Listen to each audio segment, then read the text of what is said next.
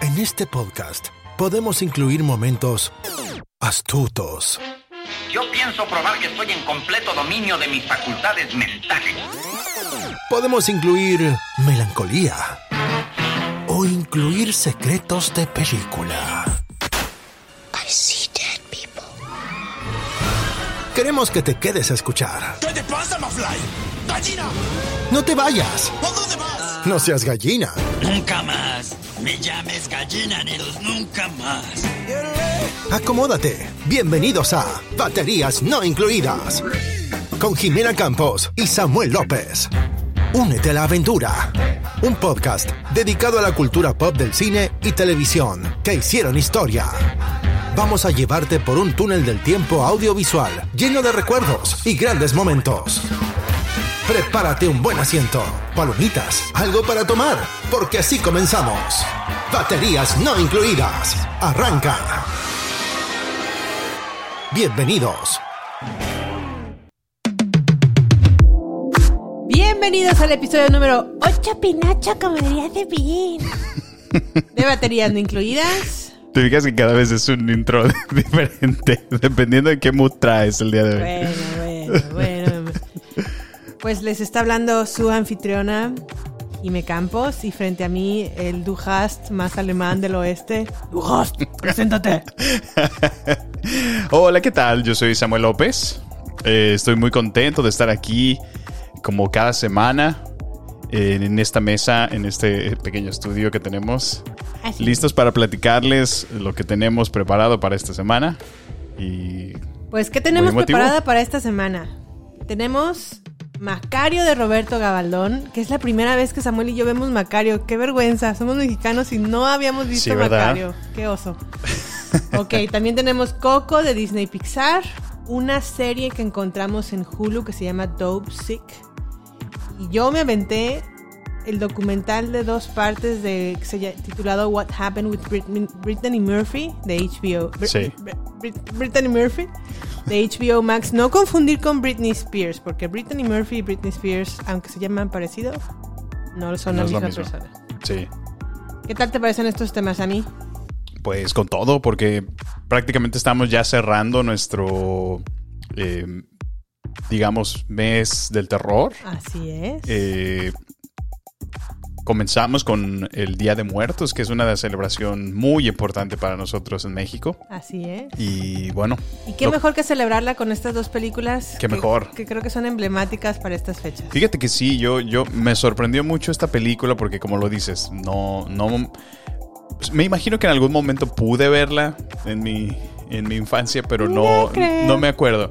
Bueno, es que yo veía muchas películas así en blanco y negro con, Ah, sí. en, en- en casa, entonces Yo no, yo no este- recuerdo, no tengo mi memoria registrada. esta película era- Cabe destacar que no tengo mi memoria registrada desde, desde hace un mes. Lo que hice hace un mes ya no está en mis registros, pero Pero ¿cómo? Si te acuerdas todo lo que yo hice con fecha y hora.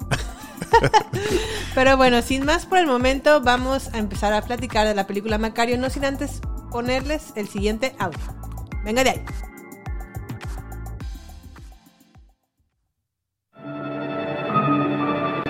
Bienvenido a mi gruta, Macario.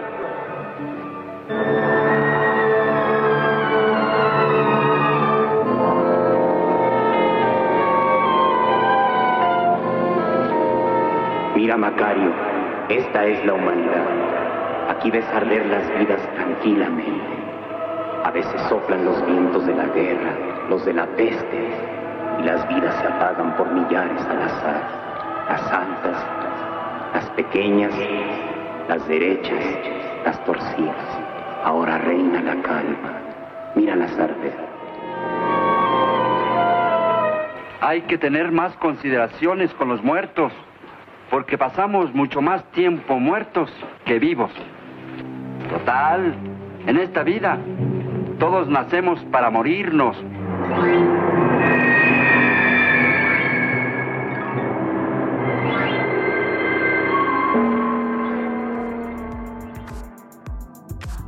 Pues ya lo tienes. Pues bueno, la película comienza con la siguiente mm, frase, o no es una frase, pero es como una pequeña introducción que dice más o menos así.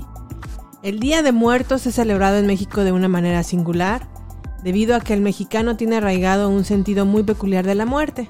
Ujú. Hace juguetes en forma de esqueletos, pan de muertos, calaveras de azúcar o de chocolate. En este día colocan en sus casas ofrendas de flores y alimentos para que sus deudos coman y beban. El culto a los muertos data entre los indígenas de México desde hace dos, 8000 años, pero durante los siglos XVI y XVII sus costumbres y creencias se mezclaron con las del cristia- cristianismo, por lo que sus ritos y prácticas son hasta nuestros días una combinación de las dos culturas. Sí, muy de acuerdo. Este, la verdad es que está muy, muy representativa para las fechas de, del Día de Muertos. Día de Muertos, así, así es. Y ¿De qué va un poquito el, la sinopsis o de qué va de Macario, ¿no? La película. Que por cierto la pueden encontrar en YouTube. Está tanto a color, Ah, sí, se, como rema- se, remasterizada, ¿no? Sí, Y también está en blanco y negro. Yo la vi de las, en las dos versiones, sí. pero más o menos trata así. El campesino, que es Macario en este caso, vive obsesionado por su pobreza y por la idea de la muerte. Obstinado, decide aguantarse el hambre hasta no encontrar un guajolote que se pueda comer él solo. Guajolote, como que también se le conoce como un pavito, El ¿no? pavo, ¿no? un pavito. Un pavito. Su mujer, que es bien buena onda la esposa, se roba, o sea, le hace el favor de robarse Sí, un no pavo. manches. No debería ni por qué, pero ahí va. Bueno, para esto en, en- en la película ella es como, como la el clásico oficio, ¿no? De que eh, remiendan ropa, este... O bueno, ajeno, ajá, sí. plancha ajeno. Como, como el servicio, ¿no? Ujú. En casa, sí. Entonces la mujer pues le hace favor de robarle un pavo o un guajolote a Macario. Se lo entrega y Macario sale a al bosque a comérselo. Ujú. Ahí en el bosque llega, llega el diablo, llega Dios. O más bien se encuentra, ¿no? En se su camino. encuentra con, sí. con- ajá, exactamente, se encuentra en su camino con el diablo, con Dios, quienes le piden un pedacito de su pavo o de su guajolote. Sí. Y él se niega a compartirlo rotundamente. Pero, pero, pero, pero, cuando se le aparece la muerte, sí lo comparte. Agradec- agradecido con este acto de, pues, de compartir su guajolote, la muerte le entrega a Macario un agua curativa Sí. con la que el campesino comienza a hacer milagros. Ujú. Sammy, ¿qué tal te pareció la película? ¿Te gustó? Tú como la primera vez que te la presenté dijiste, Sí. como que no querías mucho verla, pero dijiste, bueno, a ver, va, vamos a verla. Pues mira, la verdad es que me gustó muchísimo la película y, y antes de continuar respondiendo tu pregunta, yo, yo te contestaría con una pregunta a ti. ¿Por qué escogiste esta película? ¿Qué te llevó Macario. a, ajá, ¿qué te llevó a traerla para este cierre de, de- de la de, ¿cómo se dice? celebración del Día de Muertos? Pues bueno, para empezar, mi curiosidad por Macario comenzó porque vi un listado de... ah, es una película, es una, es una página de internet que se llama, creo que un el cineasta, o no me acuerdo exactamente, pero a partir de la revista Somos, que era una, una revista importante en México, sacó un listado de las 100 mejores películas mexicanas. Ok. Esta nueva, Sector Cine, perdón, esta página web que se llama Sector, Sector Cine, Cine, hizo sí. como una nueva recapitulación o Ujú. remuner- renumeración de las mejores películas mexicanas. Ok. Ya tomando en cuenta el nuevo cine mexicano, dígase Amores Perros, Ujú, sí, sí, este, sí. no sé, este, y tu mamá Volver a también, reubicar todo, Roma, ¿no? Volver a Así. reubicar. Ok. Entonces ahí vi que en el cuarto lugar estaba Macario como mejor película mexicana. Ujú. Dije, a ver, Macario, ¿de qué es? ¿De ¿De, qué qué, va? es? ¿De Sí. qué es? ¿De qué es? Y eso, ahí se quedó, ¿no? En Ok. el limbo. Luego un amigo que le mando un saludo, Gasú, si me estás escuchando, hello. Me dijo, ¿por qué no hablas de Macario en el Día de Muertos? Como que está muy ad hoc Macario para el Día de Muertos. Y yo, Macario, ¿De qué se ya es la segunda vez que me dicen Macario. Me puse a investigar y dije, ok, va. Mm. Voy a reservar ver Macario para estas Para este fechas, espacio. para hablar exactamente qué es lo que me hizo sentir, qué es lo que Ujú. pienso de ella. Y es por eso que llegué a, a esta película para esta fecha de... Vaya, ok. No, mira, y pues regresando a la pregunta original, este, pues bueno, muy acorde a estas fechas justamente del día de la celebración del Día de Muertos. Creo que en su tiempo fue realmente un- una muy muy buena película y ahora pues, eh, pues obviamente a lo mejor ya no es el mismo estilo de cine, no es sin duda eh, lo que se presentaba en aquellos tiempos, pero la historia me enganchó completamente. O sea, ahorita estabas haciendo la descripción de, de cómo Macario se, se- se- en su camino, ¿no? Se encuentra con Dios, la muerte, y, y la muerte tan sutil que le llega, Ujú, y de alguna manera se le presenta de la manera más humilde, entre comillas, ¿no? Así es. Como Sí, para... Es muy cierto ese detalle. Ajá, eh, eso fue lo que a mí me llamó mucho la atención. ¿Cómo, cómo, cómo fue tan sutil que ni siquiera el diablo, ¿no? Pero bueno, también la manera en que los proyectan es, es de alguna manera como que lo... Para el estilo de vida que lleva Macario, como que sí fue lo que más se acomodó a su nivel, su estándar de vida. Pues bueno, como les dije al inicio, la película fue remasterizada a color y ambas se encuentran en la plataforma de YouTube. Ya será con lo mejor cuestión de ustedes cómo la quieran ver, si a color o a, o a blanco y negro. Cabe destacar, y estos son datos a lo mejor importantes de la película, fue la primera película mexicana en ser nominada al Oscar como mejor película extranjera. Órale. En su momento no recibió buenas críticas por parte del público mexicano, pero una vez que comenzó a ser reconocida como siempre, eh, una vez que la empiezan a reconocer en el extranjero, entonces ya los mexicanos dice, dicen, siempre "Órale, sí, sí". la queremos re- retomar, siempre sí queremos volverla a re- reanalizar Sí.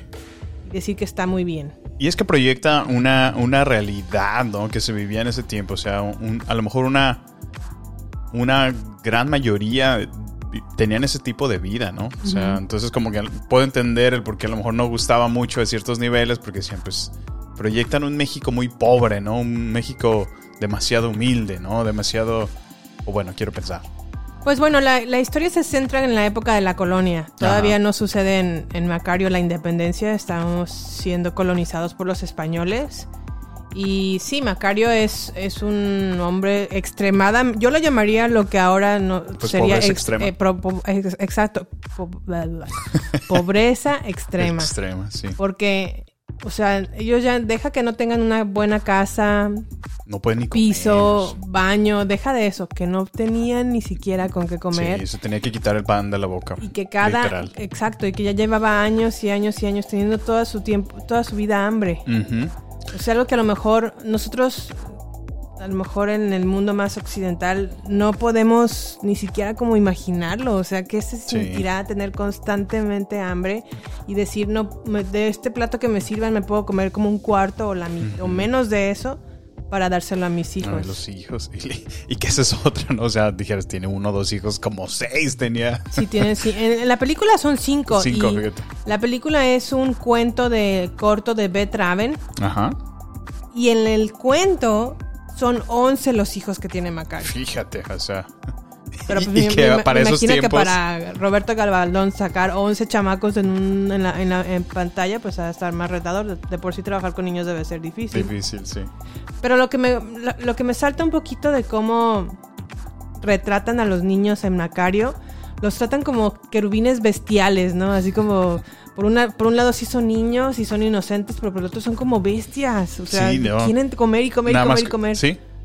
Y es como de, dame, dame, tienes hambre, tienes hambre, dame más, Y- dame ajá. más, dame más. Y que a veces, como padres, a lo mejor llega algún momento que terminan viendo así a sus hijos, ¿no? De, Ajá. "Ay, ya, cállate, por favor. Sí, no, es que, es Pero que sí, en verdad sí. sí se portan No, no cabe duda que ser padre es todo un don. Y, y bueno, algo que también me gustó de la película, y esto y a lo mejor ya es cuando Macario se va al bosque con su guajolote, ¿no? Dice, ahora sí me lo voy a poner. Ah, sí. Este pollito me lo como yo, bueno, este pavito me lo como yo. Sí. Y cómo empieza a, a recibir como las... Primero llega el diablo, ¿no? Y, le, le pide... Le pide, ¿no? Como dame, dame una alita, dame un pedacito, Macario. Pero no, pero si te fijas, no se lo pide con esa así agachón, ¿no? O sea, con toda autoridad, ¿no? De, de- de compárteme, ¿no? Así. No, pero lo que me encanta es la respuesta de Macario. Que le dice, ah, porque le, le ofrece el diablo, pues si quieres te doy mis espuelas de plata para que tú- yo te doy mis espuelas Pues y, tú me das, ¿no? ajá, y Sí, tú me das sí. un, un pedacito de, de pavo. Y, y Macario le contesta, no, yo no yo para qué tío, quiero siquiera tus tengo caballo, espuelas, ¿no? ni siquiera tengo caballo. Ujú. Bueno, pues entonces doy estas monedas que están en mi traje Ah, los botones de oro, sí. para que la- las vendas. Y, y nada menso, Macario le, le contestan, yo para qué las quiero, si la gente que en cuanto vean que tengo esta cantidad de oro, Van a pensar que me van lo a robé. pensar que me la robé y me Sí, van a meter sí. a mí a la cárcel. Ujú. Y enojada la- el diablo, enojada, eno- enojado el diablo se va, ¿no? La diabla. la diabla se va. Sí. Y, y bueno, también cuando llega Dios y le pide también su un Que, pedacito por cierto, de un dios muy feo. Pues, pero un, un dios buen- bueno, ¿no? Y, y también la respuesta, así como, ¿tú para qué lo quieres? La verdad Sí. es que nada más quieres probar mi, mi el hecho de que pueda Que pueda, compartírtelo. sí. pero Tú eres dueño de realmente todo, lo necesitas. Sí, Muy sí, sí. cierto. Y en cambio llega la muerte. y- No, y pero la muerte sí- fue muy astuta, o sea, mu- medio agachón, o sea, poniéndose exactamente al nivel de Macario, ¿te fijas? Y no, y, pero ve la respuesta de Macario aquí. Que le pregunta, bueno, ya en serio, Macario. Por la muerte le pregunta, ¿en serio por qué me estás compartiendo tu pavo? Y le, dice, le contesta Macario, bueno, la verdad es que te di la mitad de mi pavo porque si te doy la mitad, va a tomarte el mismo tiempo en comerte la mitad del pavo que a mí Que a me mí. va a tomar el tiempo no de comerme la mitad más. del pavo. Y voy a poder disfrutar la mitad de un pavo que en- o una comida que hace años y años y años he, que he querido he tener querido. y no he podido. Y fíjate que eso a mí, a mí es, es una de las cosas que más me llama la atención. La actitud de Macario en, en todo esto. Porque si lo ves desde perspectiva, pues es una familia que todos están viviendo con la pobreza, ¿no? No tiene para comer. Sin embargo, a pesar de eso y a pesar de que ya tiene ese, ese deseo él, o sea, podría verse completamente envidioso, ¿no? O sea, que su envidia fue tan grande que no quería él compartirlo. Sí. Y, y eso a veces se proyecta en, en muchas cosas, o al, al- al menos a mí personalmente me puso a reflexionar cuántas veces he sido yo así, ¿no? En mi vida que he querido algo con tanto afán o con tanto deseo que digo, Sí. pod- podría haber caí- caído en esa, eh, en el otro extremo de, de- del grado de ser Y, como y fíjate que yo lo pienso egoísta. diferente. Sí. Yo creo que a veces nos enseñan los papás, no, tienes que compartir y tienes que compartir. Pero yo creo que no puedes compartir hasta que no sepas lo que es no compartir. Lo que es comerte un pavo para ti solo, lo que es comerte un chocolate para ti solo, lo que es disfrutar para ti Antes de, Antes de poderlo. entender com- o poder comprender lo que es realmente tener en el corazón y decir quiero compartirte esto. Ok. Tienes que, yo creo que tienes que pasar primero por la parte de no te quiero compartir, no te voy a dar, Interesante. creo yo. ¿Cómo ves el papel de la esposa, el arroba, roba ojolotes? qué buena onda, ¿no? Dije, ay, no, qué buena esposa. Es- o sea, sí. se me- casi se puede meter en un problema, la pueden meter a la cárcel por haber hecho No, lo sí, que hizo. pero ahí lo que yo veo es realmente, el, ella realmente entendía a su pareja, entendía Sí. lo que estaba lidiando y Y sin hablarse, ¿eh? no, sí, y, y en algún momento hasta se lo dice en ese encuentro, cuando le, Sí. le da el- justamente el pavo. Y él Exacto. se sigue negando a comer, a comer y dice, por eso ella lo robó, ¿no? Porque conocía a su marido. Y, Y se lo y escondió lo también de los entendía. hijos. Claro, el de los hijos principalmente, porque dice, Si lo llévatelo ven, si lo no, devoran. pero, pero a ese punto que de verdad conocía tanto a, a, a Macario y, y- y sabía su sentir, ¿no? Dice, yo también he querido en algún momento de mi vida algo. Que ni contigo quiero compartir. Exactamente. Exacto. O sea, eso está bastante interesante. Y el que se lo haya dado así como, órale, qué buena onda de esposa. O sea, en verdad lo conoce Ajá. tan bien. Y dices, bueno, es un acto bien peculiar, o sea, es, es un pavo, ¿no? Se lo, y nada más es, pero es con ese gusto a lo mejor que, que de alguna manera se nos ha negado a veces a todos en algún momento. Sí. Finalmente cuando lo tienes, o sea, es algo que quieres para ti, quieres apropiártelo, quieres hacer ese momento tuyo, ¿no? Que te pertenezca. Exacto. Y bueno, de verdad me, me dejó muchísimo reflexionando. Y que ahora nos lleva a la segunda parte de, de la película, ¿no? Donde ya, eh, pues bueno, vemos al Macario que, que completamente evoluciona su estilo de vida, ¿no? Cambia. Sí, porque aquí cabe destacar que la muerte lo premia por haberle compartido el guajolote. Ajá. Le dice, te voy a dar esta agüita que es milagrosa, que va a curar cualquier enfermedad. Tú sabrás para qué la usas. Claro. Y entonces Macario dice, ah, pues empieza a comerciar con esta agua y se empieza a hacer millonario Macario con... Pues con sí, ella. porque realmente le otorga el, el don de poder curar, ¿no? El poder, poder sanar a la gente, pero le pone una condición. Cada, cada que tú te acerques a un enfermo, si yo estoy al pie de la cama, Sí, tú puedes sanarlo a esa persona. exacto. Pero si yo estoy en la cabecera de pie, no puedes tocarlo porque ese, ese ya es mío. Sí, Y no hay poder en este mundo que voy- vaya a cambiar eso. Esa persona tiene que morir, ¿no? O exacto. sea, de lo que habla de, de eso, ¿no? De que de alguna manera todos estamos destinados a, a, pues a la muerte, final de cuentas. Pues muchos Ah, críticos, bueno, como que mm, cuando hablan de la película dicen, pero ¿por qué Macario pactó con un rico para hacerse más rico? Y digo, ¿quién puede? lo- Y hasta la misma muerte se lo cuestiona, comerciaste con lo que te di. Pero yo a veces me pongo en el lugar de Macario y digo, yo tal vez hubiera yo hecho algo diferente. Porque al final de cuentas Macario no se portaba mala copa ni, ni realmente a lo mejor tenía grandes intenciones de gran lucro. Porque lo que hacía era que cobraba lo que la otra persona estuviera dispuesta a pagar. A pagarle exactamente. Por su vida o por la vida de otra persona Así es. querida. Y nunca condicionó el, el sanar a una persona si, sanar a una si no persona. pagaban el precio que él demandaba. Él, Exacto. él recibía. Lo cual creo que si lo, si lo movemos a nuestra actualidad, pues ¿quién de nosotros no, no, no usamos nuestro talento o para, para nuestro propio beneficio? ¿no? O sea, pues nos pagan porque hacemos un trabajo del cual estamos capacitados, del, Ajá. del cual tenemos las cualidades y, y el entrenamiento y los conocimientos para desempeñarnos ahí. Entonces, Yo la verdad es que si hubiera estado en el lugar de Macario, no sé si hubiera hecho algo diferente. O sea, de Sí. no comerciar con eso, ¿por qué no? O sea, mm, sí, a lo mejor toda la vida he tenido carencias y quiero darle una mejor vida a mis hijos y a mí mismo y a, mi, y a mi esposa. ¿Por qué no hacerlo? No tiene... Pues sí, sí, sí, sí. Ahí, bueno, yo no, no terminé de A entender. lo mejor lo que la gente critica es que haya pactado con el rico, pero el rico también le puso los medios. Claro, o sea, como es el... Pues sí, es el clásico concepto de todos necesitamos un financiamiento para empezar un proyecto exacto. de alguna manera en nuestra actualidad. Así que llámese ahora un banco, llámese ahora Exacto. un préstamo. Pero bueno, Pero bueno, Muy buena película, La verdad la es que es muy buena película. se las recomendamos completamente. Sí, es, y más para estos tiempos.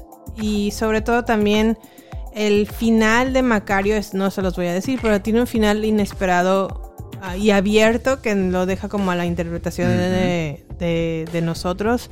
El cuento corto de Betraven sí tiene una razón de ese final. El cierre, sí. Pero acá en la película nos lo dejan abierto y, y eso me gusta, me gusta que, que- que quede abierto y que no sepas como como que te da la impresión de que o, o todo esto estuvo así o fue de otra manera. Digo, Sí. no lo quiero decir como grande para que la vean, pero pero la verdad es que es un muy es una muy buena película, es un muy buen final y espero que todos tengan la oportunidad de ver Macario, que les repito está en YouTube, tan, tanto a color remasterizada como en blanco y negro.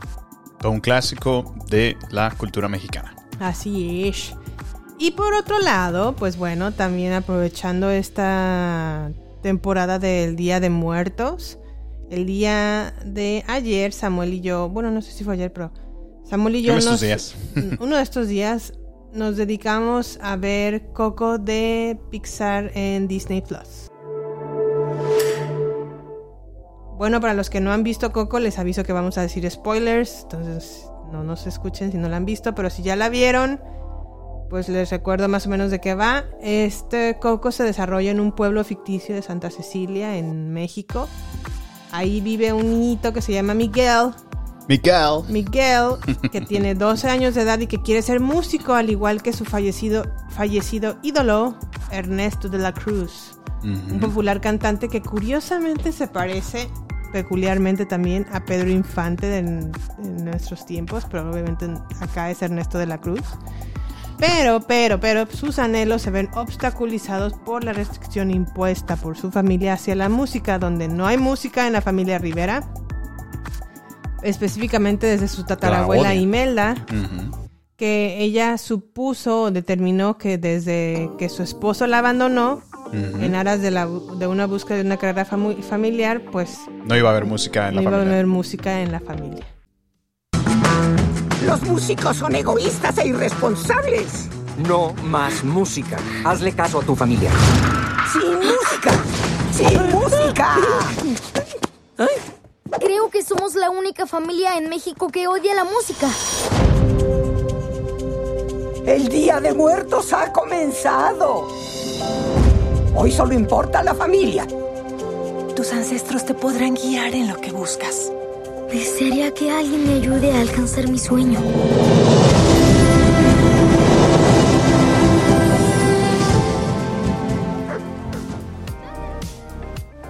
Pues ahí lo tienes. Pues ahí fue el poquito, un pedacito del tráiler de Coco. Ay, Coco. Pues a mí me hizo llorar, me hizo reír, es que- me hizo, me encantó, me encantó. La verdad es que hace mucho tiempo que no la veía y creo yo que a lo mejor hace fue un año, si no es que hasta más, que ya ni siquiera me acordaba exactamente de la trama Sí. y la volví a ver como con nuevos ojos y eso me encantó. Es que realmente me parece una, una auténtica y plasmada celebración de lo que es tanto la cultura mexicana como el Día de Muertos en sí. Como el detalle, En verdad, eh, todo el equipo de trabajo de, Pix- de Pixar se dedicaron a capturar de una manera muy, muy apropi- apropiada la, la cultura mexicana, proyectar escenografías, vestuarios, la música, las eh, cosas tan sencillas como detalles de decoración, o sea, de verdad fue un trabajo muy, muy interesante el que lograron en esta película. yo pude identificar que copiaron Callejones de Guanajuato. Ajá, sí, sí, sí. Obviamente la precisión con la que hacen el- la flor de cempasúchil, que es muy importante en Sí, Coco. claro. Y, En- en Coco y en el color, Día de Muertos. El color tan bonito Sí, que... que- muy colorido. Sí, sí, sí, es sí. que la verdad es que está muy... Los panteones, las cruces de los panteones, los tamales, la chancla de la abuela. Sí, no, o sea, otros detalles que yo notaba, por ejemplo, Las la calles. animación inicial que tiene, que está todo trabajado en el papel picado, Ah, que te sí, explica, sí, o sea, sí, la historia. e- está, está bastante creativo y obviamente capturan la esencia, ¿no? De, de- de detalles de, de Sí. nuestra cultura, ¿no? Que lo- el uso de las máscaras de luchadores. Por ahí ves a un muchachillo que trae la camiseta clásica de la selección mexicana. Sí, la Este, Virgen de Guadalupe en las eh, cabeceras de las Ajá. camas, Inclusive los rosarios. Y, y, pues el diseño, ¿no? De las casitas, las tejas, Las clásico tejas, las tejas de aluminio sucio. oxidadas. Sí, sí. Ah, los pozos tapados con, Con tablas. Con tablas. Y bueno, una representación que me pareció muy, muy eh, original y creativa fue el que presentaron al Cholo Squintle, ¿no? Ajá. sí, la verdad es que, pues, el detalle fue minucioso y, nosotros vimos como el, el especial o el, el detrás de cámaras de lo que fue. Coco. Y tenía, lanzaron, bueno, enviaron como desde el 2011, porque la película se liberó en el 2017-16, me parece. Sí. Y desde el 2011 viajaron a México para pues, Pues- empaparse completamente de la cultura de. México. Tenían la comitiva de tomar hasta mil fotos Diario, diarias fíjate. O sea, para No, no, no. retratar la luz, el papel picado, las costumbres, las familias, cómo viven, cómo se expresan, cómo hablan, cómo Sí. se comunican, los kioscos, y eso fue para la parte los visual. o sea, mercados. no, ni siquiera podemos tocar todavía la parte musical, que fue Exacto. vital y primordial para esta película. Porque combinan un montón de instrumentos, como por ejemplo, me, me causó mucha risa como cuando salieron como los, los de la banda. Ajá, los que, chachalacos. Los chachalacos, igualitos, igualitos. Sí. Este, las marimbas también Marimbas. son muy comunes. Cuando Coco entra como al reino mágico, Ajá. que es claramente, y lo dicen en el detrás de cámaras, Se es un retrato de, de cómo del pueblo de Guanajuato. De Guanajuato, así es. sí, de lo sí. pintoresco que se ven por las montañas el pueblo. Sí, de hecho, todos aquellos que hemos tenido la oportunidad de estar en, en el Pípila y poder ver toda la, eh, la de la- panorámica ¿no? de, sí. de- de la la ciudad de ciudad. Guanajuato, podemos apreciar lo colorido que es, las casitas cómo están centradas unas tras otras y, Sí. y, y bueno, respetaron todo eso y trataron de darle homenaje muy apropiado en, en la película. También la parte en donde ya ves que tienen que pasar como con un estilo de inmigración. Ajá, que, Que- que pasa del mundo de los muertos, ¿no? A, a poder visitar las ofrendas Sí. de los altares. Ese, ese lugar de inmigración se inspiraron en la oficina de correos de México del DF. Órale, qué padre. Y como que es un estilo muy porfiriano, muy francés, muy... Ya ves que Porfirio ya se sentía francés en su mente. Y que trajo como Pues sí, de hecho. mucha arquitectura De francesa. allá, sí. Y lo logran también retratar súper bien en, en la película. Órale. Y bueno, más allá de lo mejor de lo que visualmente podemos apreciar de Coco, la historia. ¿Qué tal? ¿Te encantó? La historia, sí, sí, sí, está, está muy, muy bonita. Sí. O sea, me tocó a mí en mi corazón. En el Cora. en el cora. me, me llegó al cora. Al Cora. Este, pero cañón, ¿eh? O sea, creo que la parte donde, donde me conectó más fue, pues para empezar, el, el extrañar México, ¿no? Sí. Pero principalmente me conectó muchísimo con el, el- con la parte de, de honrar, de, de venerar a nuestros adultos, ¿no? A nuestros ancianos, a nuestros abuelos en este caso. Y a Para nuestros mí- muertos. Y a nuestros muertos, claro que sí. Que, que, pues bueno, como lo decía ya cuando estuvimos platicando en de, del ¿cómo se dice? Eh, de Daniel Craig cuando pues también hacen la celebración del Día de Muertos ahí, ¿no? Del desfile que dices. En "Ti- ti- Spectre. ah, En Spectre, exactamente. Tiene que proyectarlo a alguien más, ¿no? Tiene que parecer una película como que para que lo valoremos, ¿no? O lo podamos... eh, a veces estamos allá y no le damos ese mismo peso, que son nuestras tradiciones, hasta que a veces estamos fuera de nuestro país. y O lo vemos alguien más reflejado. lo hace, ajá. Así es. Entonces, creo que me pasó un poquito eso en, es- en esta película. Sí, muy cierto. Y- Sí, es, es cierto. La verdad es que cuando estamos ahí inmersos en México, Damos por hecho, ¿no? O- damos por hecho a lo mejor nos, nos ocupan otras cosas que Ajá. ya no nos ponemos, no nos detenemos a pensar en lo que esta celebración significa realmente para los mexicanos. Y es que lo que tenemos también en México es que hay tanta influencia de Estados Unidos en, Sí, en es nuestro país que, que pues ya a veces ve- creo que a veces tiene más peso ya en nuestra sociedad moderna mexicana el, el Halloween. O sea, todo el mundo haciendo sus fiestas disfrazándose de Halloween, pidiendo dulces. Cuando a veces se, se desplaza totalmente la misma Sí. tradición de- del Día de Muertos. O y que no está, yo no lo considero a lo mejor necesariamente que está, esté mal, pero siempre y cuando aprendamos también a valorar lo que nosotros como país tenemos que ofrecer. Sí, que claro, en este sí, caso es el- la tradición de Día de Muertos. O sea, siempre y cuando lo sigan festejando, no veo del Ujú. problema que se haga, pero que también los niños aprendan lo que es, mm, es celebrar el el Día de celebrar. Muertos. Sí, yo recuerdo, por ejemplo, de niño mm, en la escuela justo. Era, Sí, era el día donde la- nos ponía, ¿no? En, eh, como, como grupo, todo- nos pedían Con que llevaran acerrín, con cempasú- cempasúchil. y, y el papel picado, ¿no? Que empezaban a hacer las calaveritas. O ya estaban hechas y la empezar a colgar, decorar el... Y, y, pues el clásico altar, ¿no? Las frutas, las leguminosas. ¿Qué más poníamos? Las los fotos, dulces. los objetos. Lo- el mole famoso. Sí, claro. Ay, no. Pues bueno, otra cosa que también es importante mencionar de Coco es.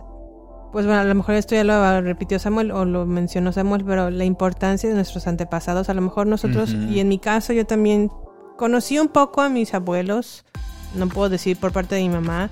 Sí los recuerdo en ciertos aspectos, pero realmente no sé exactamente cómo fueron como personas. Sí.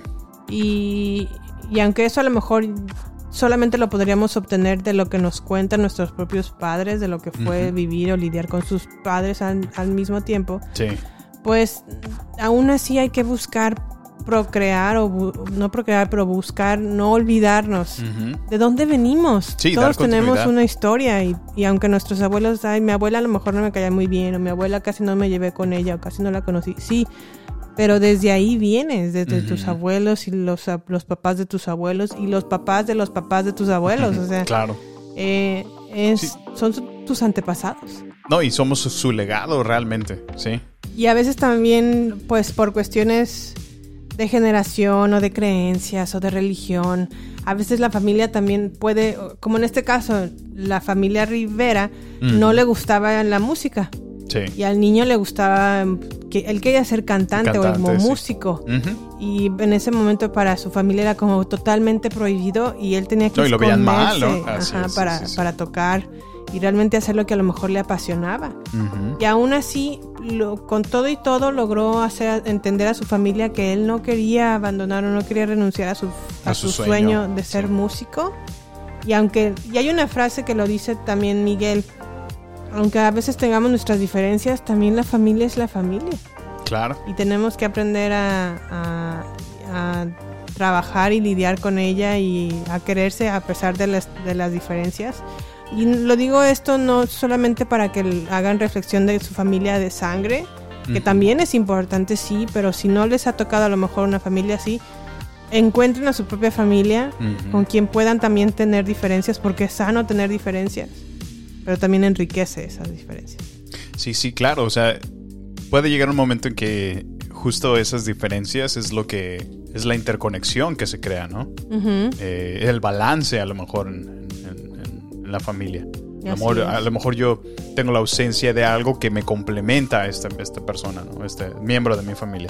Así es. Este, y sí, la verdad es que, bueno, regresando al punto, esta película eh, muestra eso, la- la- el valor que tiene la familia, ¿no? Lo, lo bonito de, de- de conservar ese, ese grupo familiar, el, el- el centro de la familia que, que pues si lo vemos es, es- es básico y primordial para nuestra cultura, ¿no? O sea, de ahí empiezan nuestras raíces, de ahí empiezan los valores que, que- que tenemos. Y qué mejor que esta celebración para recordarlos. Por supuesto, así es. Pues bueno, así fue Coco. Ojalá en estas fechas de Día de Muertos tengan la oportunidad de verla o ver la película y lloren cuando Coquito, no, Miguel regresa Miguel. a ver a su abuelita, a bisabuela, ¿verdad? Porque es su bisabuela. Sí. Oye, antes de que cierres, yo te quisiera preguntar. La primera vez que vimos Coco, eh, ¿la vimos en español? ¿Y esta vez La fue en inglés o cómo estuvo? La vimos en inglés. En inglés, ok. De hecho, yo no me acuerdo haberla visto Ven, en español. Sí, sí, sí. Es, es que, es- bueno, quería traerle el punto porque al parecer fue como big deal o fue este, muy importante aquí en Estados Unidos. Y curioso porque para todos aquellos de habla hispana se sintieron mejor proyectados o, o mejor conectados Ujú. el verla o al haberla visto en español, fíjate. Ok. Por sus raíces. Pues nosotros no tuvimos opción porque estábamos aquí. y- Pues sí, ¿no? Y ir al cine es irla a ver en inglés, entonces... No, y estuvo ¿te bien peculiar, ¿no? Porque hay muchos momentos donde te hablan como en, en Spanglish, ¿no? Que, que es como muy común en, Sí. en estas zonas, ¿no? De los papás que, pues, de alguna manera migraron, se vinieron a, a Estados Unidos y, pues, obviamente su lengua nativa es español, pero sus hijos ya crecieron aquí y, Y pues, hablan, y- hablan inglés, más, ¿no? Más inglés que Que español. español. Entonces, es, es bastante peculiar e interesante ver eso. Pues así fue Coco, está muy bonita, la verdad es que es, si no es que mi película favorita de Disney Pixar y eso que ya casi no me gustan las animaciones, pero esta me encanta, me encanta y vale mucho la pena que la vean. Pero bueno, algo más que agregar de Coquito, Sammy. Pues pueden buscarla en Blu-ray o en Disney Plus. Está disponible para darle streaming. Ok, pues bueno, a continuación nos vamos a esto. No queremos que te pierdas nada. Por eso, te invitamos a sumarte a nuestras redes sociales. Twitter, Instagram y Facebook. Encuéntranos como Baterías Podcast. Cine, series y mucho más solo con nosotros. Con Jimena Campos y Samuel López. Agéndalo. Nos encontramos en redes sociales. Baterías Podcast. Pues bueno, ahí nos pueden seguir en baterías, arroba baterías podcast, Podcast. en Instagram, Twitter y Facebook. Ojalá puedan estar al pendiente de nuestras publicaciones y seguirnos en nuestras redes sociales y darnos like. o me Like. gusta. No, y la verdad es que, bueno, yo estoy muy contento por eso porque he podido ver la respuesta de la gente. Este, por ahí nos han hecho llegar muy buenos comentarios, por ahí gente se ha, se ha comunicado. De hecho, no sé si quieras aprovechar para dar unos saludillos. Sí, esta sección de saludos va para Rubí y Jesús Montero que seguido nos están escuchando, están al pendiente de nuestras publicaciones, nos dan like. y no solamente eso, sino también nos compartieron en sus redes sociales, así que Jesús y Rubí, gracias tante, Muchas gracias merci. y gracias por seguir escuchándonos. Muchas gracias. Pero bueno, Sammy, ahora hablemos de una... Ay, est- esta, se- Esta, este, estuvo esta interesante. serie esta estuvo serie. interesante y Sí, sí, fuerte y fuerte. Nos encontramos en Hulu con una serie que se llama Dope Sick.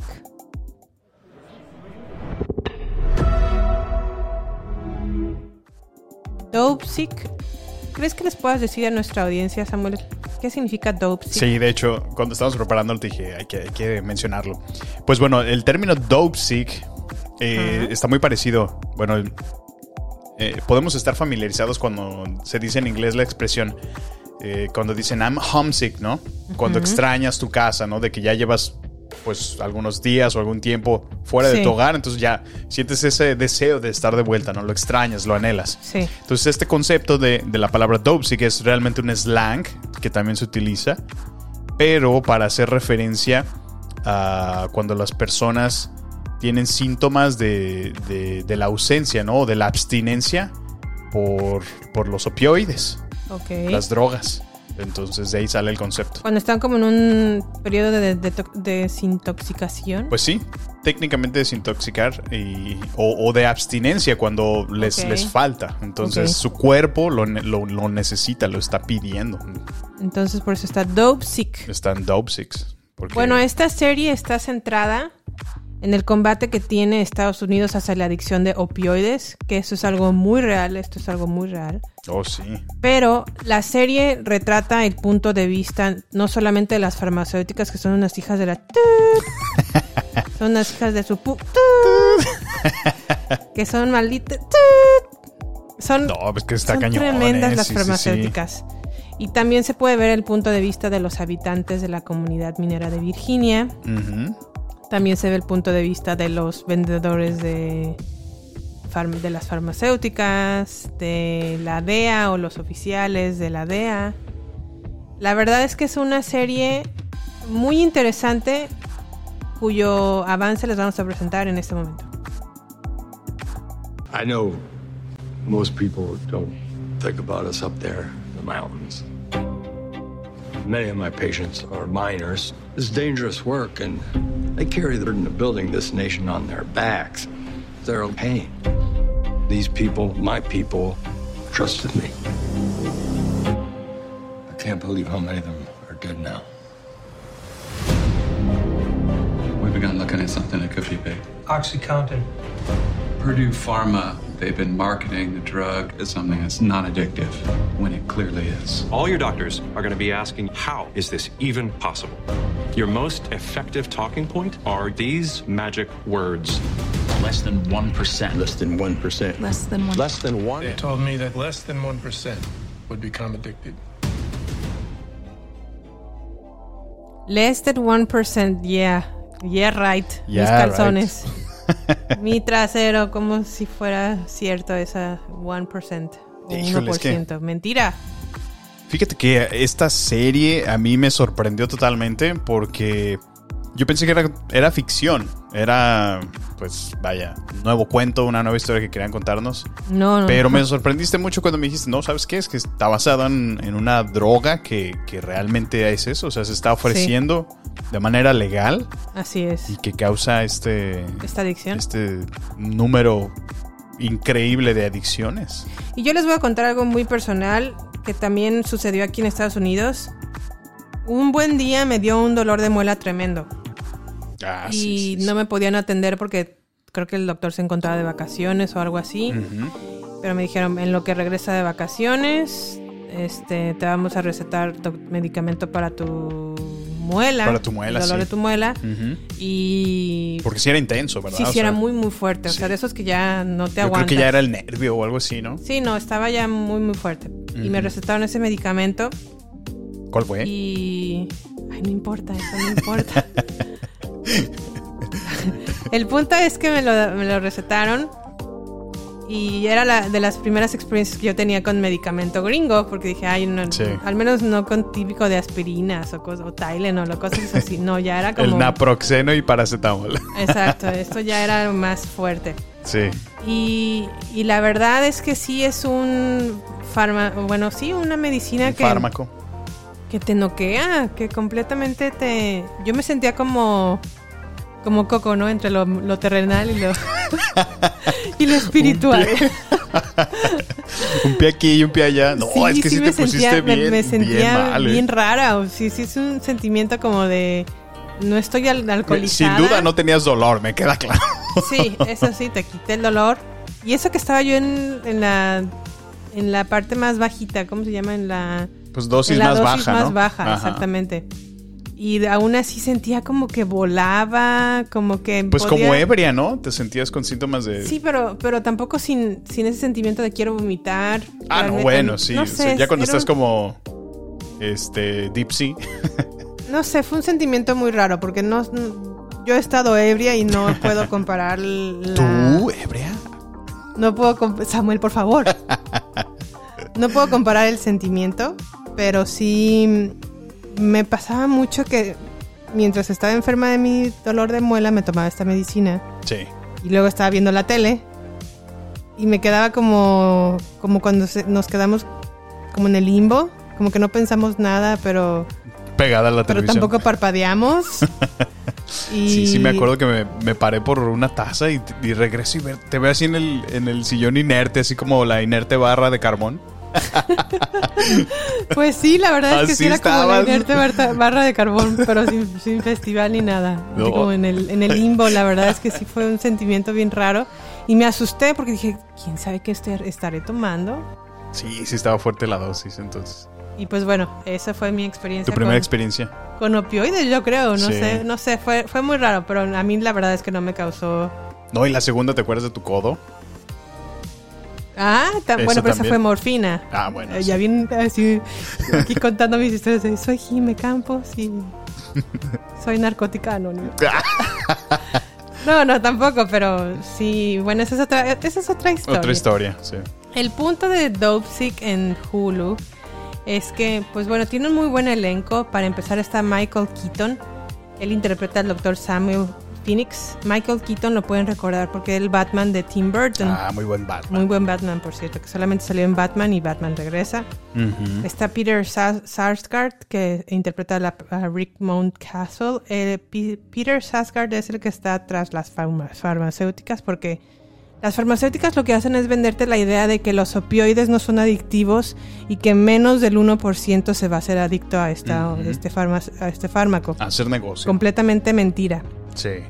Y ellos están yendo tras de, tras de estas farmacéuticas. Michael Stuhlbarg, Stolbach. Él interpreta a los representantes de la farmacéutica que son malos, malos, malos, malos, malos, malos, malos, malos, malos, malos. También sale por ahí Caitlin Dem- Deaver, perdón, a quien la pueden recordar por su papel en Booksmart, ¿verdad? Era la Sí. amiguita de... era- son dos amigas. Una de ellas es Caitlin Dever y ella trabaja en... es como minera en... en- pues sí, trabaja en una mina. Claro. Y en un accidente de mina se pega muy, muy fuerte en su espalda, le recetan este Este medicamento. medicamento y pues ya, ahí se nos Se va. enganchó. Se enganchó la muchacha. Sí. ¿Qué opinas de la serie, Sam? Pues empezó lenta para mí. La verdad que me costó at- atraparle los primeros 30 minutos de la serie, pero una vez que ya ves el, o sea, la historia que te plantea, Sí. bastante interesante. Este, pienso que sí, como dices, proyecta una realidad que, que a lo mejor no es muy, muy discutida, no es muy, y pues eh, un problema realmente que tiene Estados Unidos. O sea, Así lo es. más, lo más destacado y lo más intrigante de todo esto es que está sucediendo de manera legal en, en cada farmacia de Estados Unidos. Así es. Entonces- y bueno, como lo dije al, al inicio, la verdad es que la, la serie retrata muy bien lo que pasa a un adicto, lo que pasa el doctor de la comunidad que receta estos farmacéuticos, lo que pasa con los vendedores de las farmacéuticas que van con los doctores y les Es que es toda una cadena, Jimé. O sea, sí, los ricos e- es supermillonarios que, que invierten en crear este farmacéutico. Sí, sí, sí. Ay, no, no. Inclusive, lo- a mí, por ejemplo, una de las cosas que más me, me llama la atención es, ya sabes, cuando están hablando y los tops de lo top. ¿Los de- más ricos? De los richis, ajá, Ay, sí. que son realmente los dueños de la farmacéutica. Sí. Si te fijas, ellos aún hablan durante sus conferencias de negocios, ¿no? De, de la planeación de todo esto. Sí. Todavía hablan de niveles más arriba que están pidiendo resultados. O sea, imagínate, y eso ya son, es la gente que está de, como el clásico, el 1% de los ricos de este mundo. Ajá. Que, que ya nada más tienen a sus, a sus gatos ah, a tra- trabajando para ellos, ¿no? bueno, a Entonces, sus a sus a asociados. sus representantes. A sus representantes. sus gatos, ahora me pasa. Ay, es que sí me caen muy mal los No, no, es que. son Pero, pero eh, lo que te decía es eso: es toda, toda la cadena, ¿no? De, de- de aquel nivel tan alto al Sí. nivel de los, de los que están en la farmacéutica, los, los líderes que están capacitando, eh, entrenando al personal, los vendedores que obviamente salen y, y son los representantes de ventas que asisten a cada clínica. Lo que también me gusta es cómo retratan el nivel de corrupción en cada nivel En cada- exactamente, sí, sí, sí.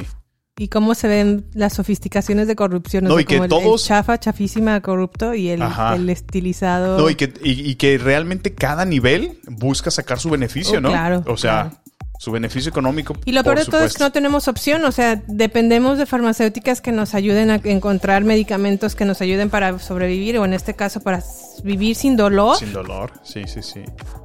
que al Qué mismo feo. tiempo te genera una adicción. La verdad sí es, es terrible. es Y lo peor es que, o sea, es como una adi- adicción indirecta, ¿no? O sea, porque bueno, o sea, es claro que, que- que hay un problema de drogas, ¿no? En todas partes. O sea, Sí. no es necesariamente conectado a Estados Unidos, pero, pero en este caso a mí me parece muy interesante porque, porque empieza como un problema eh, como indirecto, ¿no? O sea, si hay un problema de, de drogadicción, perdón, de, de adicción, es, es por el hecho que se creó de manera indirecta, ¿no? O sea, Sí, para eh, tratar un dolor. Ajá, Ajá. pero empezó la gente eh, a necesitar cada vez más dosis. Más fuertes y más fuertes. fuerte y más fuerte. Y la solución que ofrecían estas compañías es, no, pues incrementa la dosis, incrementa la dosis, duplica la dosis. Si ya están en, Sí, en sí. 10 miligramos, 20. Y si ya están en 20, en 40. 40. O sea, Sí, sí. Al grado de que un, un paciente del doctor llega y le dice, es que ya no, Ya no puedo". vivir sin la medicina. Sí, o sea, sí. no funciono sin ella. síntomas claros de, de la dependencia de- del fármaco. O sea, no, no, la verdad es que, bueno, no la hemos todavía terminado la serie, pero. Vamos en el episodio 5, ¿verdad? O seis. Ah, pues ya debería ser. cinco. Son cinco episodios nada más. Son, no, no, no, son más. Ah, son más, ok. Pero es una miniserie. Sí. Pero sí estamos ya picadísimos. O sea, lo que a lo mejor empezó un poquito lento porque sí empieza lento. Y es normal que empiece lento porque te presentan como todos los personajes y los involucrados. Sí. Ya, definitivamente. No, sí, a mí- a mí me enganchó. Sí, sí está, está fuerte y es muy buena. Sí, y es que es triste ver, ¿no? La, la realidad de muchas personas que están en esa situación y, y bueno, todo lo que tienen que, que hacer por, como lo dices, ¿no? Sobrevi- sobrevivir, ¿no? Sobrellevar el dolor que, que llevan en sus vidas. O sea, Pues y- o sea, es dolor físico, pues. Sí, caray. Está cañón. Pues así fue Dope Sick de Hulu. Eh, Se las recomendamos. Acuérdense, creo que Hulu, lo- el contenido de Hulu lo pueden encontrar en Amazon Prime en México. Dope Sick con Michael Keaton, véanla, muy altamente recomendada. Ok, pues en HBO Max.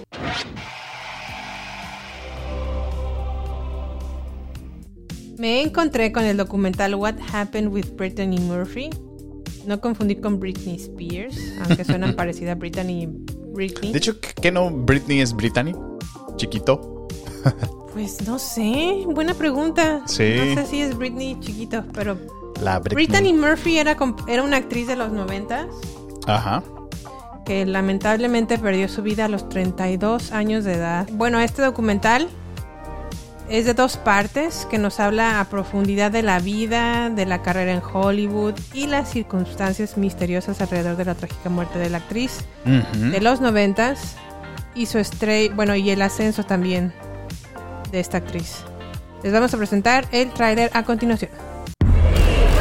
Actress Brittany Murphy has died Media at and the age of paparazzi 32. surrounded the home that she shared with her husband Simon Monjack. Simon took her away. He made sure no one could get to her. Hi, my name is Brittany Murphy, and I go to Herbert Hoover Middle School. Brittany was so wonderful. There was nobody else like her. There was kind of a sweet, childish, lost quality that she had that just breaks your heart. She was successful immediately. You cannot be a teen girl and not love Britney in 8 Mile. ¿En dónde vimos a Brittany Murphy? En películas como... Bueno, yo la, la verdad yo la recuerdo muy bien porque es una de mis películas favoritas que se llama Clueless o Ni Idea. Ahí interpretaba el papel de Ty. Ajá. Salió también en Girl Interrupted, en Don't Say a Word. También se hizo muy famosa por salir como el interés amoroso de Eminem en 8 Mile. Ah, sí, sí me acuerdo. Este salió también con Ashton Ashton Ashton Kutcher en Just Married. Salió también con Dakota Fanning en Uptown Girls o Up- sí Uptown, Uptown Girls. Girls, sí. Salió también en Little Black Book, en Sin City, en Happy Feet, en Raymond Girl y en King of the Hill. La verdad es que fue una actriz que fue en ascenso. Haz de cuenta que empezó en Clueless. Ajá. Y ayer a lo mejor relativamente desconocida se había salido en series americanas como Party of Five o Sister Sister o Blossom o Fraser. Pero se hizo popular en Hasta Clueless. entonces, sí. Y después de ahí como que bajó un poquito su popularidad y volvió a regresar cuando salió en 8 Mile. Mm. Pero para 8 Mile dieron a completamente otra mujer. En Clueless era una rechonchita mujer Sí. y en Eight Mile ya era muy, muy flaquita. Muy, muy, muy flaquita. Ahí, Floreció la juventud. pues no sé si floreció porque sí tenía un problema de al- alimenticio. Oh, órale. Y este. Y, y sin embargo, a pesar de que salió en Eight Mile, a partir de ahí empezó a salir en película tras película tras película. Porque Pero la verdad es que era muy, muy talentosa. O sea, Su carrera iba en ascenso. su carrera, exactamente, su carrera iba en ascenso. Y después empezó a andar con este Ashton Kutcher después de que filmaron la, la película de Just Married. Y en, la- en el documental hasta se puede ver cómo entrevistan a Ashton y le dicen, oye, pues que no andas con la fea de Clueless, con la que estaba Ah. fea en Clueless. Así le dice. Sí, y él es como, no, no. Sí, era la fea, la gorda que estaba ahí en, en esa película. Y él así El como, body no, shaming, pues, ¿no? ajá, no, pues era, es mi novia y no sé qué. Y a mí me parece espectacular ahora y todo eso. Sí. Aparte, no sé si así hablaba Ashton Kutcher en la vida real, pero bueno, yo lo estoy fingiendo. Y Le pones voz de vato. el punto es que como que Hollywood la malmiró porque no estaba a lo mejor lo suficientemente bonita Mm. en- ah, comparado con la belleza de aquel entonces. No era a lo mejor la más bonita, pero no era una mujer fea, la verdad Sí. es que... Y sobre todo lo que más tenía era, era una mujer muy talentosa. Mm, sí. Y yo creo que como que tuvo que estar lidiando con problemas de autoestima. Porque te digo, de Clueless a Eight Mile es completamente otra, Otra mujer. mujer. O sea, de estar, Vaya. sí estaba a lo mejor un poquito, no estaba gordita, pero pues sí tenía Pues a lo mejor... chubby, ¿no? No, era una, más, más parecida a una persona normal. Y en ya en esta segunda etapa de su carrera, ya está súper, súper flaquita. Mm. Ya ahí ya no se veía normal, ¿sabes? O sea, ya se veía como anoréxica y se veía muy, muy flaquita. El punto es que, bueno, el documental, en la primera parte, pues nos, nos cuenta, ¿no? Cómo va en ascenso su carrera, cómo realmente tuvo, tenía muchísimo talento que rápidamente empezó a ser captada en, en series, en películas. Y luego, en la segunda parte del documental empieza a documentar. En la segunda parte del documental empieza a documentar. ¿Qué tal? eh?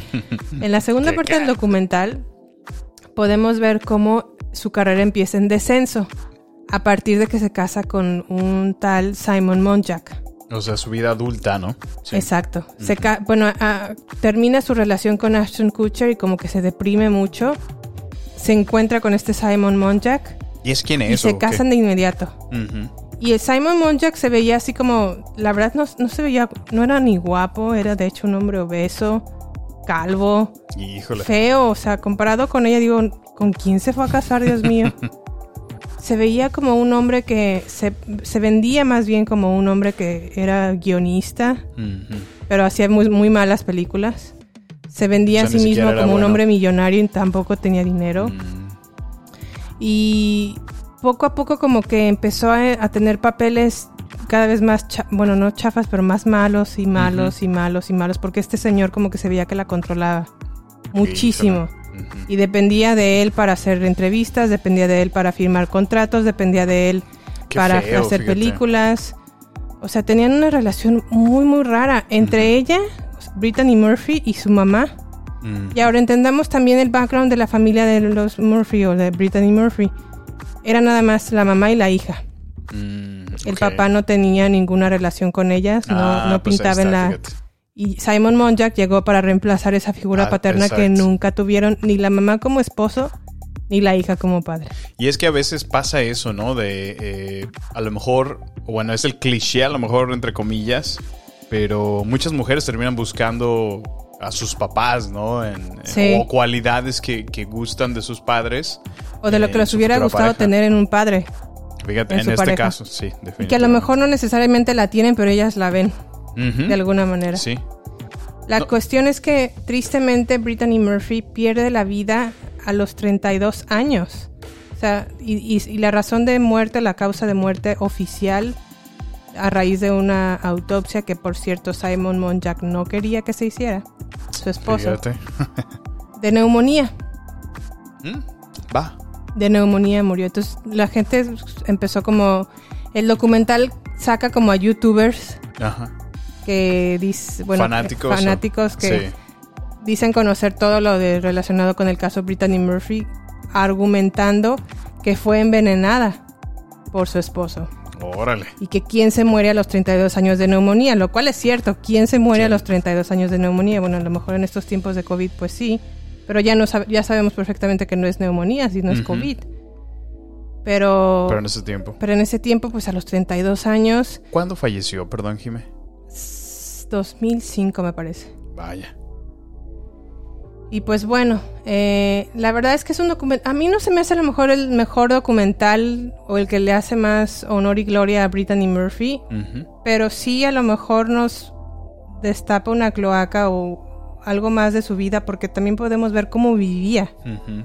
Tenían una casa muy bonita, pero la casa estaba llena de mold, que no sé cómo se dice mold en español, como de humedad, como de esos hongos De- que se hacen en las paredes Sí, sí, negros, que son muy malos para tus pulmones, no, de no, hecho. no, de hecho es tóxico el respirarlo. Sí. O sea, ti- tienes que mover.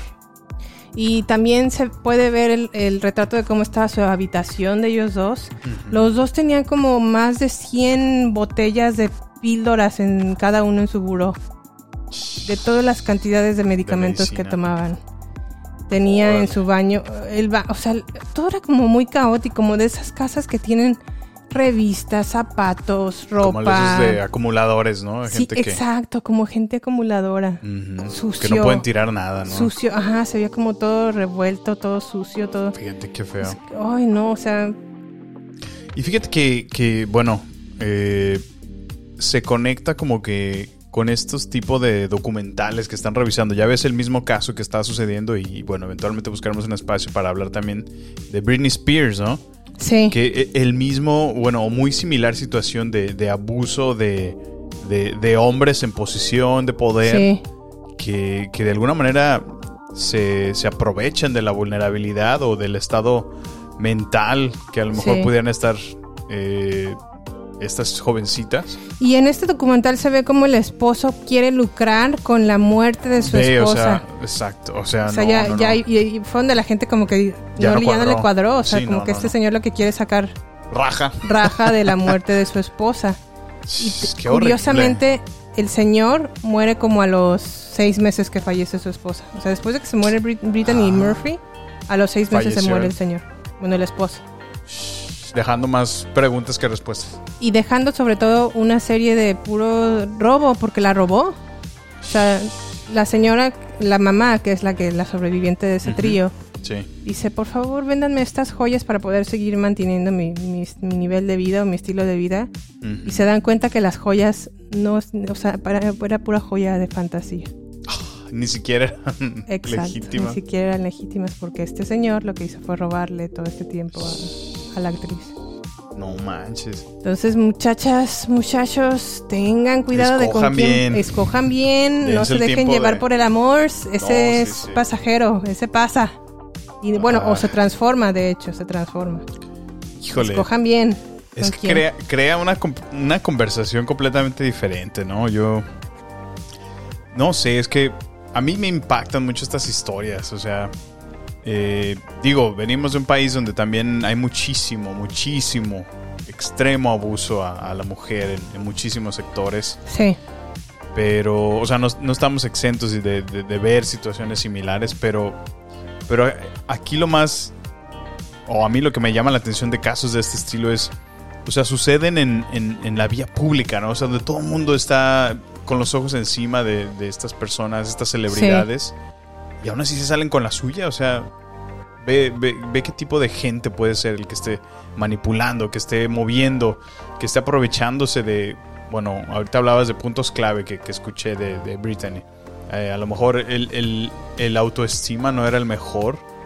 eh, cuando los medios son los mismos que están tumbándola, ¿no? Haciéndola de menos. Y es que en los 90, a finales de los 90 o a principios del 2000, a la mujer se le trataba, y lo vemos con Britney Spears, a la mujer Pues se le trataba sí. como horrible, o sea, a- a- se le hacían unos comentarios que ahorita en estos tiempos serían imperdonables, Ah, la sí, verdad. sí, sí. O sea, y- y- Twitter no perdona. Sí, no, está, está, la verdad está muy interesante, yo se los recomiendo, a mí me- gustó, no es a lo mejor el mejor documental, pero sí es entretenido y sí, sobre todo también te pone a pensar, Te lleva a la reflexión, ¿no? ajá, pues de con quién uno se involucra, ¿no? Claro. Y pues bueno, así fue el documental What Happened with Brittany Murphy de HBO Max. Y bueno, ha llegado el momento de frases mamalonas con Jime Campos. Ok, y la frase dice así.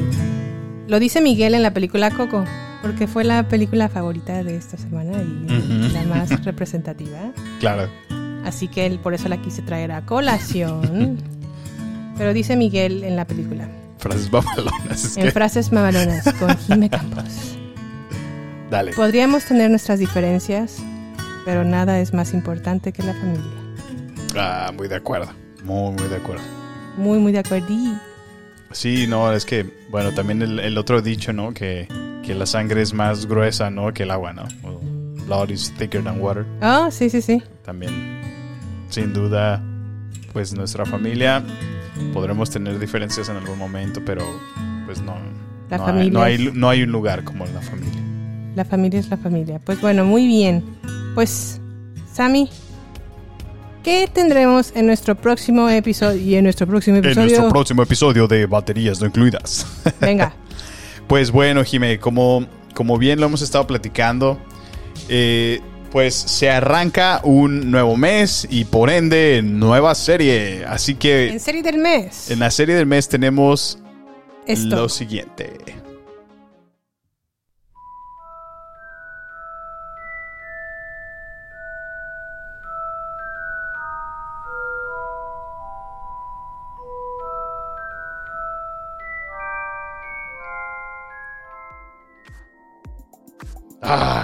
Bueno, si tenemos que explicar de qué es esa música, no, no escuchen, por favor, el próximo. No se merecen ese episodio.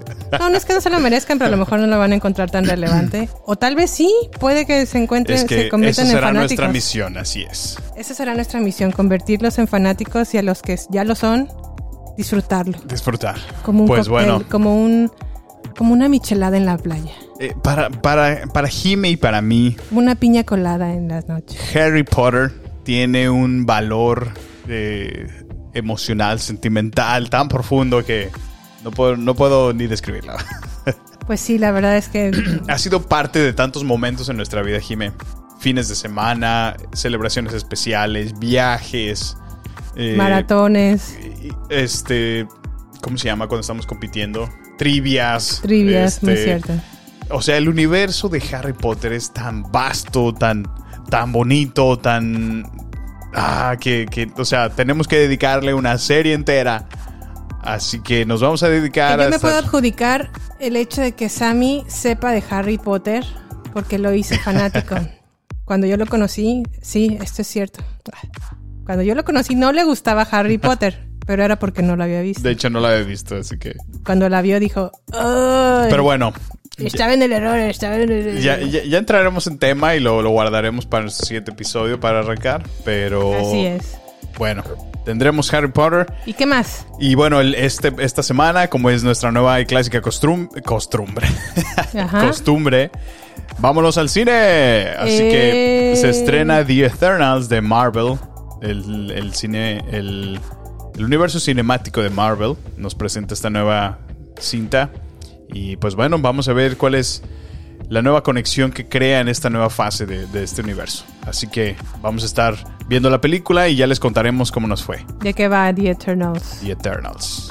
Pues bueno, Sammy, Pues bueno, yo no me queda más que agradecerles por escucharnos y, e invitarles a que se suscriban a nuestro podcast.